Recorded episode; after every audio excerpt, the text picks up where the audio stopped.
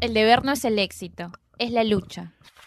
Hay golpes en la vida tan fuertes, yo no sé. ¿En qué momento se jodió el Perú? Bienvenidos al podcast exclusivo de la República Al Pie de la Letra. Bienvenidos a un nuevo podcast de Al Pie de la Letra. Soy Bruno Cueva y en este nuevo episodio tenemos a dos invitados muy especiales. Por un lado nos acompaña Paul Darmeo, él es psicólogo, eh, profesor de escritura creativa y autor de la saga Pandemia Z. Y por otro lado también estamos con Julio Guzmán, él estudió física, es bachiller en bibliotecología, incluso también ha trabajado en la Biblioteca Nacional del Perú y es autor del libro de ciencia ficción filosófica El simulador de irrealidad. Ambos son miembros de la nueva asociación literaria de ciencia ficción, fantasía y terror, cuyos pormenores vamos a comentar en el episodio de hoy. ¿Cómo están muchachos?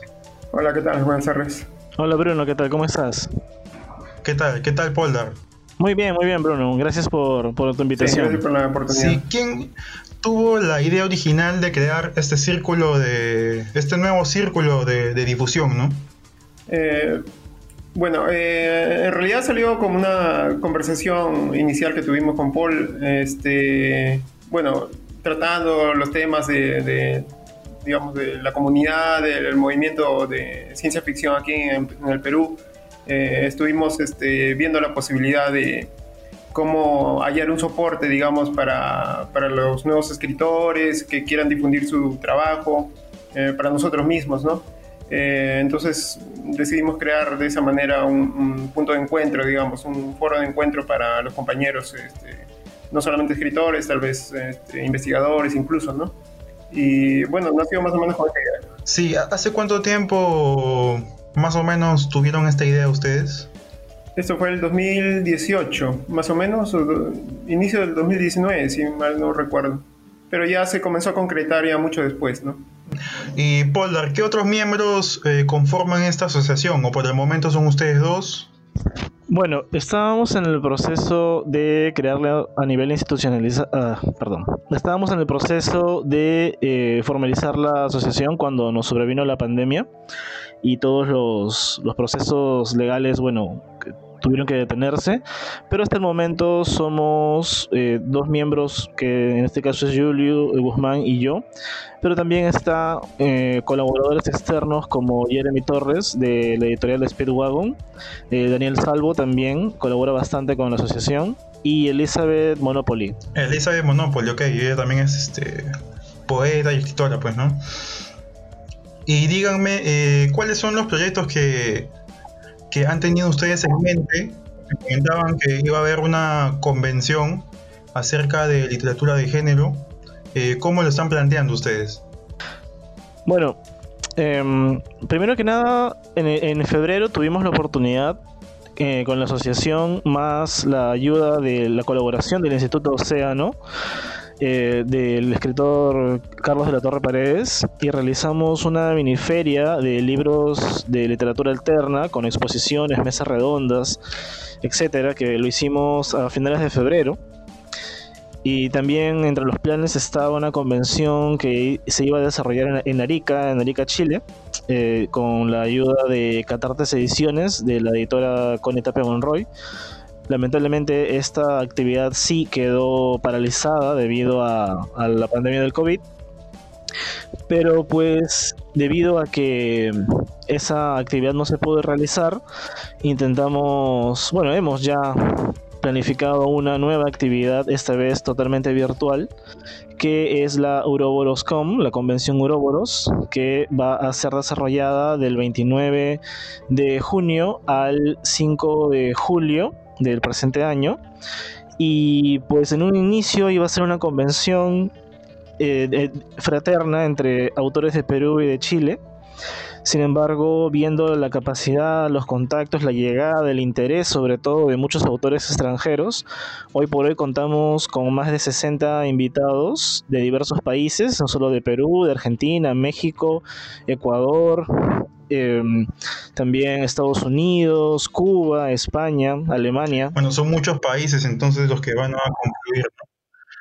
Y Julio, en tu caso, ¿cómo, cómo ves ese, ese proyecto, no? Eh, ¿Cómo lo estás visualizando en un futuro? Ah, ¿Un proyecto personal? Sí, Este proyecto que estamos conversando de la asociación. Ah, sobre la convención, claro. Este, sí, bueno, estamos colaborando ahorita en la organización, eh, estamos contactando a diversos escritores de diversos países, eh, están respondiendo positivamente a, a- a los requerimientos y están muy entusiasmados de poder participar, ¿no? Creo que esta va a ser una buena oportunidad para, para digamos, juntar a, a- a muchas personalidades de la escritura, no, no- no sola- no solamente a los nuevos, sino a gente que ya ha tenido, digamos, una trayectoria mucho más grande y que va a poder compartir sus experiencias y sus perspectivas sobre la ciencia ficción, el terror, la fantasía en, en América Latina, ¿no? En- o en, en los países de habla hispana. Ajá. ¿Y cómo nos pueden comentar un poco cómo están manejando esta asociación en redes sociales? Por ejemplo, en, en YouTube están colgando eh, audiocuentos. Sí. En Facebook me parece que también están eh, haciendo ahí un par de diseños temáticos. Sí, eh, bueno, por el lado de los audiocuentos, eh, bueno, yo ahorita estoy viendo la narración de los audiocuentos, este, semanalmente estamos este, lanzando unos, unos cuentos narrados, audiocuentos, de diversos autores, ¿no? Que progresivamente ya van a seguir saliendo semanalmente y, bueno, como una forma también de difusión, de poder acercar a la gente de una manera un poquito más amigable tal vez para, para la gente que, que, que pueda este, tener interés en, en, la ciencia ficción, en la fantasía y en, en, el terror, ¿no? Y bueno, ya hemos tenido ya, hasta ahora tenemos siete narraciones y bueno, esperamos que puedan disfrutarlo, que puedan entrar al canal y, y puedan suscribirse. ¿no? Sí, Poldar, querías hacer una acotación. Sí, con respecto a los audiocuentos y la convención Uroboros, ¿no? Primero que nada, este, estoy muy agradecido, estamos muy agradecidos con la colaboración y el apoyo total de, de Jeremy Torres de Speedwagon, porque eh, en un inicio, como te digo, esta eh, convención iba a ser una, una zona de, hermandad entre, entre Perú y Chile y gracias a la retroalimentación que hemos tenido, ¿no? la discusión de ideas y de cómo poder ampliar la convención es que, que, gracias a Jeremy pudimos hacer muchas más cosas, ¿no? Como ahora tenemos pues gente de la calidad de Laura Ponce, por ejemplo, de Luis Saavedra, etcétera, ¿no? E incluso el propio Carlos Sisi de España, ¿no? Que es un autor ya bastante consagrado. Y una cosa interesante también es que cada vez vemos la, la diversificación de esta, de esta feria que tiene un espíritu propio, es decir, buscamos que la literatura considerada escapista, ¿no? Tenga eh, la consideración o el, o, el, o el, lugar que le corresponde en, entre los lectores, entre el canon. Y es por ello que estamos juntando únicamente autores de género, ¿no? de terror, fantasía y ciencia ficción.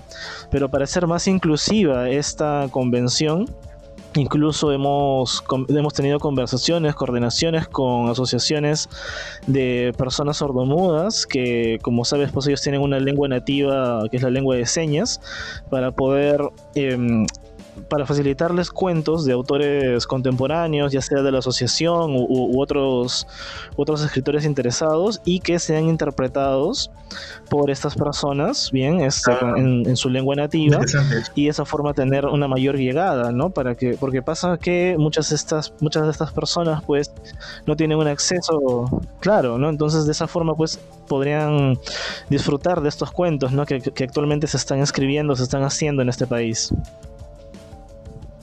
Ajá, con respecto a ello, eh, ¿creen ustedes, eh, creen ustedes que en la actualidad la literatura de género eh, es vista como, como una segunda clase o piensan que el panorama ya está cambiando de alguna u otra forma?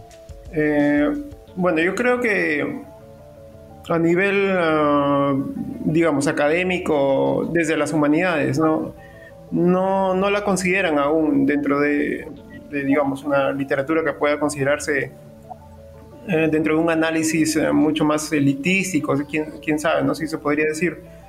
Pero a, a nivel, digamos, cultural mucho más profundo, mucho más eh, desde el campo de la ciencia, digamos, desde el campo de la tecnología y desde el campo de la filosofía, me parece, e incluso desde el campo de la sociología, ¿no? Y temas afines.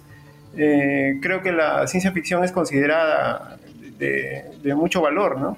Eh, al menos yo en el campo práctico puedo, puedo indicar Eh, casos como los de Philip Dick, que, influenció e inspiró a muchos este, inventores ¿no? y diseñadores como Jan Underkoffler, este, que luego también este, influenció a gente como Buzz Ordin, ¿no? que trabaja para, para iPhone.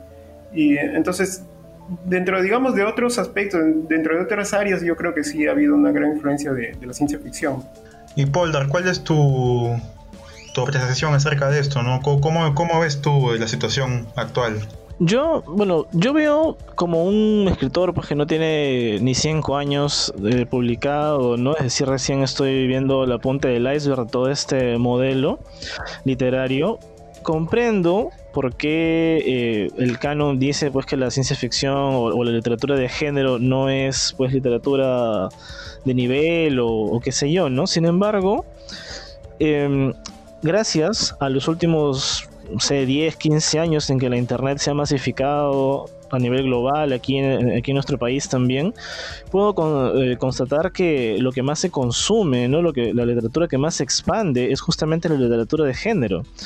Los, los jóvenes, bien, tienen un mayor acercamiento al cine, a la televisión, a las series, ¿no? A, que le digo, pues al, Netflix, etcétera. Y, y, eso hace que desarrollen ciertas ideas, que desarrollen cierto mundo desde una nueva concepción, ¿no? Es decir, el, boom latinoamericano hablaba mucho de, golpes de Estado, de regímenes militares y, por ello iba por ese lado. Pero la juventud de ahora consume otro tipo de entretenimiento, o vive otro tipo de realidad y por lo tanto crea y consume otro tipo de literatura. Bueno, eh, en los últimos días, por ejemplo, eh, yo he estado revisando bastante las redes sociales. Me he dado cuenta de que varios autores han cogido este tema de coronavirus, del COVID-19, eh, para hacer, bueno, publicaciones, ¿no? Libros de cuentos, de novelas. ¿Ustedes creen que estos autores pueden aprovechar la coyuntura? ¿O más bien esto fricciona de alguna u otra forma con la ética de la, de la actualidad? Mm, me parece que... Uh, yo creo que es necesario, o va a ser necesario incluso en el futuro, abordar desde la ciencia ficción eh, el tema del coronavirus y, el tema de, los brotes este, de virus en general, ¿no? Eh, de las pandemias. Eh, claro que también está el caso del oportunismo, ¿no? que tal vez pueda ser de mal gusto, digamos, este, aprovechar, digamos, cierto tema de moda, pero, pero en realidad se debe abordar, ¿no? Y, se debe abordar, claro, con respeto y, con una intención también de, aportar, si es que se puede, este, desde la ficción a, lo que podría suceder, haciendo una extrapolación tal vez de, con lo que ya se tiene, ¿no? de, los acontecimientos actuales. Y en, el caso de Poldar es algo muy curioso, ¿no? Porque él escribió hace poco la primera parte de su, de su saga acerca de, una pandemia que no, no, es exactamente un coronavirus, pero sí es algo un mal a nivel global, ¿no? ¿Qué, comentarios has recibido acerca de ello? Si es que resulta algo tal vez paradójico o de lo contrario no te han dicho nada. No, sí, sí, sí, me han dicho. Eh, bueno, para responder, digamos, ambas preguntas, ¿no? Lo primero es que en el tema del coronavirus estoy totalmente de acuerdo con, con Julio en el que tiene que haber un, un acercamiento ético por parte de la literatura a cómo tratar este, este virus, ¿no? Bueno, esta situación que estamos viviendo. Eh, por ejemplo, te comento, ¿no? En, pocos días, a través de la editorial Catartes de, Arica, justamente, va a salir una, una antología, bien, eh, con, con, el tema del confinamiento. Bien, no, no, no necesariamente historias que impliquen que una pandemia viral hace que la gente se confine en sus hogares, ¿no? Simplemente la definición de confinamiento, porque creo que lo que busca la, editorial Catartes es rescatar eh, esta sensación de, de, ahogo, quizás, o de hacinamiento que, podemos experimentar muchos, ¿no? Al estar en nuestras casas tanto tiempo. Cerrando eso de lado, eh, te comento pues que sí, en algún momento he recibido inbox o audios en los cuales me, decían, ¿no? O sea, como que invoqué la situación al, escribir un libro que se llama Pandemia.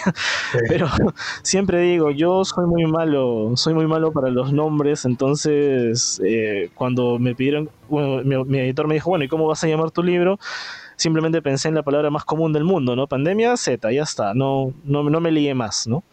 Más bien este, hay un, hay un hecho curioso, ¿no? Que, que creo que sí te lo comenté una vez, una vez anterior.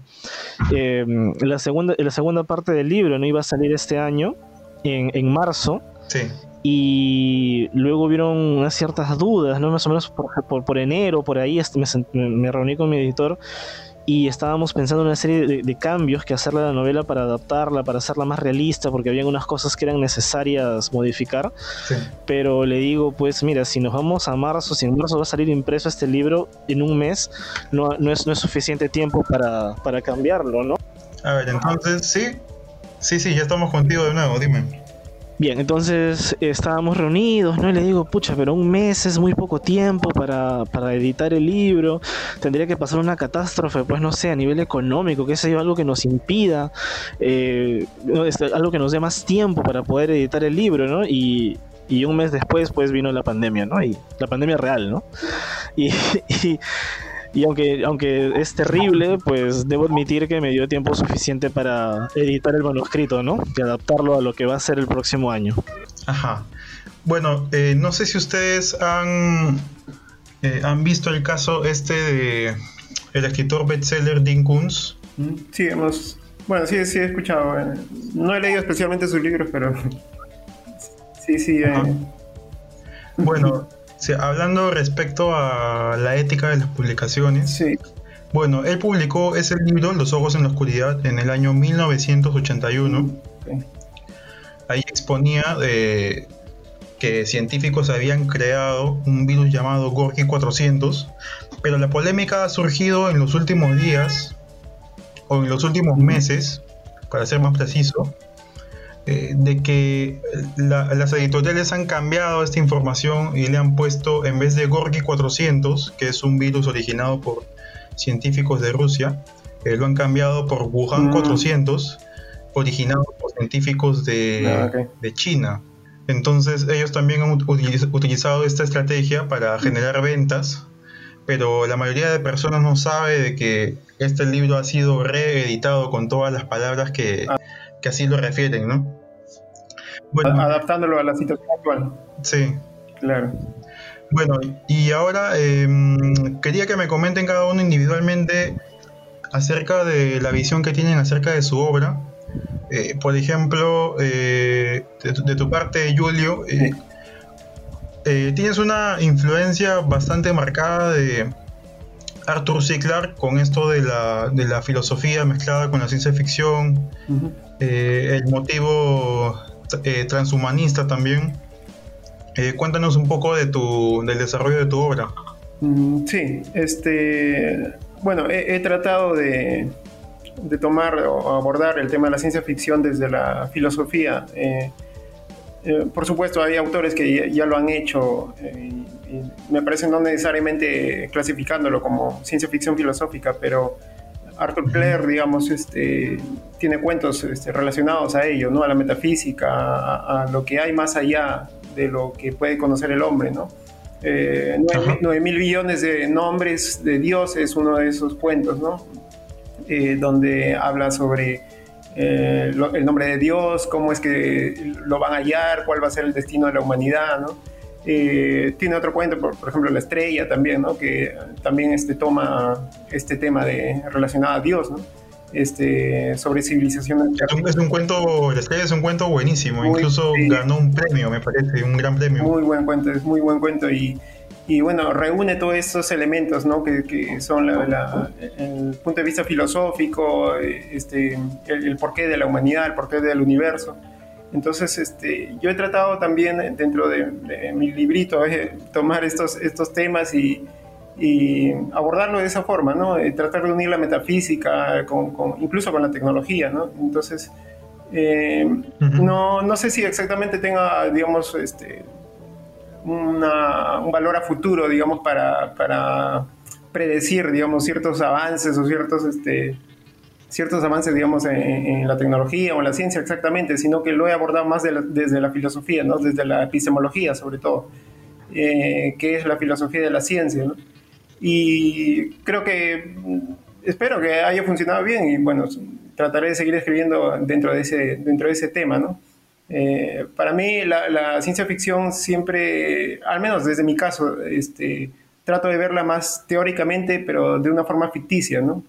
Tomando este... Como una, una ciencia ficción dura, algo así. Eh, claro, claro, una ciencia, una ciencia ficción dura que pero digamos abordándolo desde el punto de vista de efectos este, ficticios, ¿no? Eh, Isaac Asimov tiene una, un cuento que es, no es exactamente un cuento, es un artículo científico este, falso que se llama Las propiedades endocrinas de la tiotimolina, tiotimolina resulima, eh, que es, este, habla, sí, tiene un nombre bien, un poco complicado, que es este... Nombre demasiado técnico. Sí, que, y que salió como un artículo científico publicado en una revista y que muchos creyeron que era un, un artículo científico verdadero, ¿no?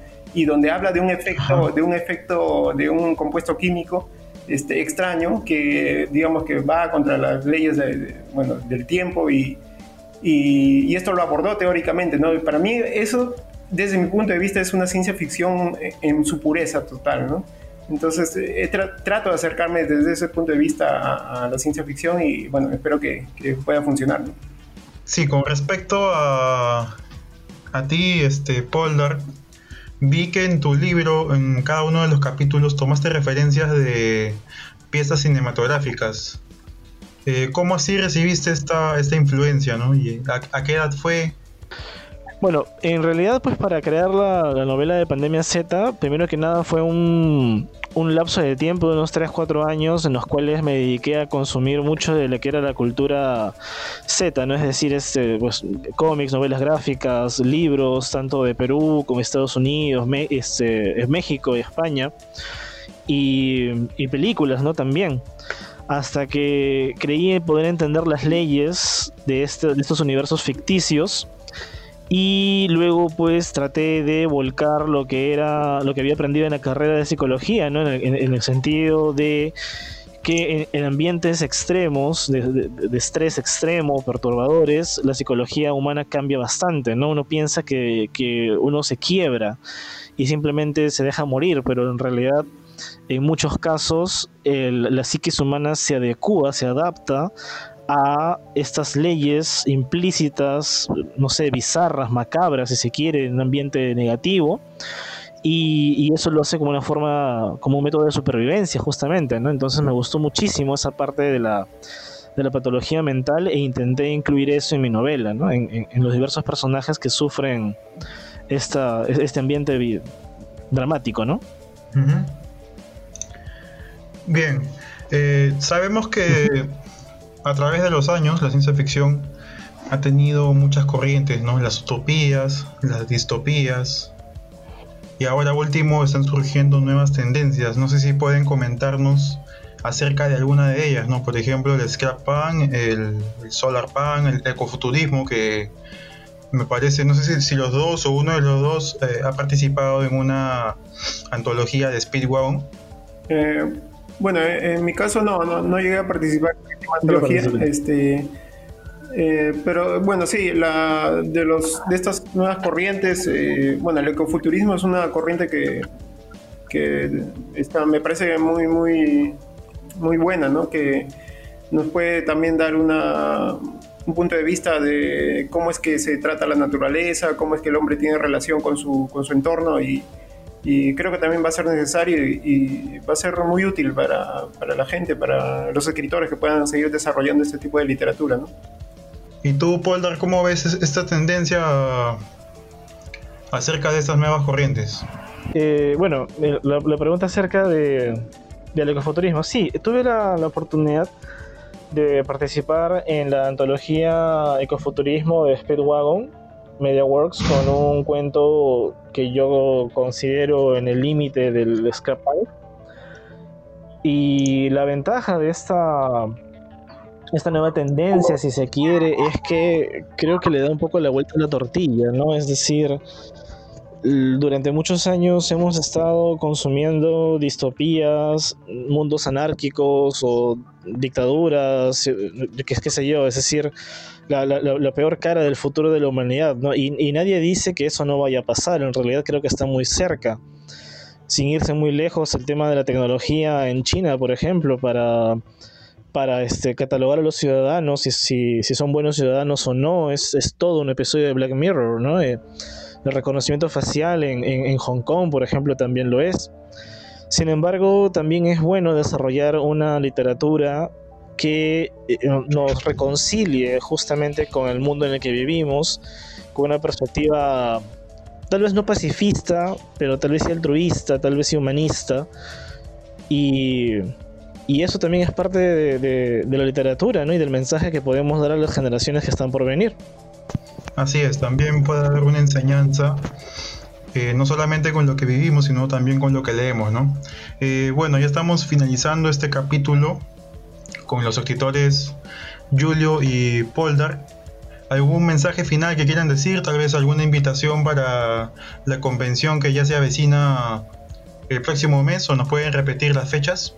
Eh, dos anuncios, ¿no? Primero que nada, un anuncio de, de la Ouroboros.com que será del 29 de junio al 5 de julio.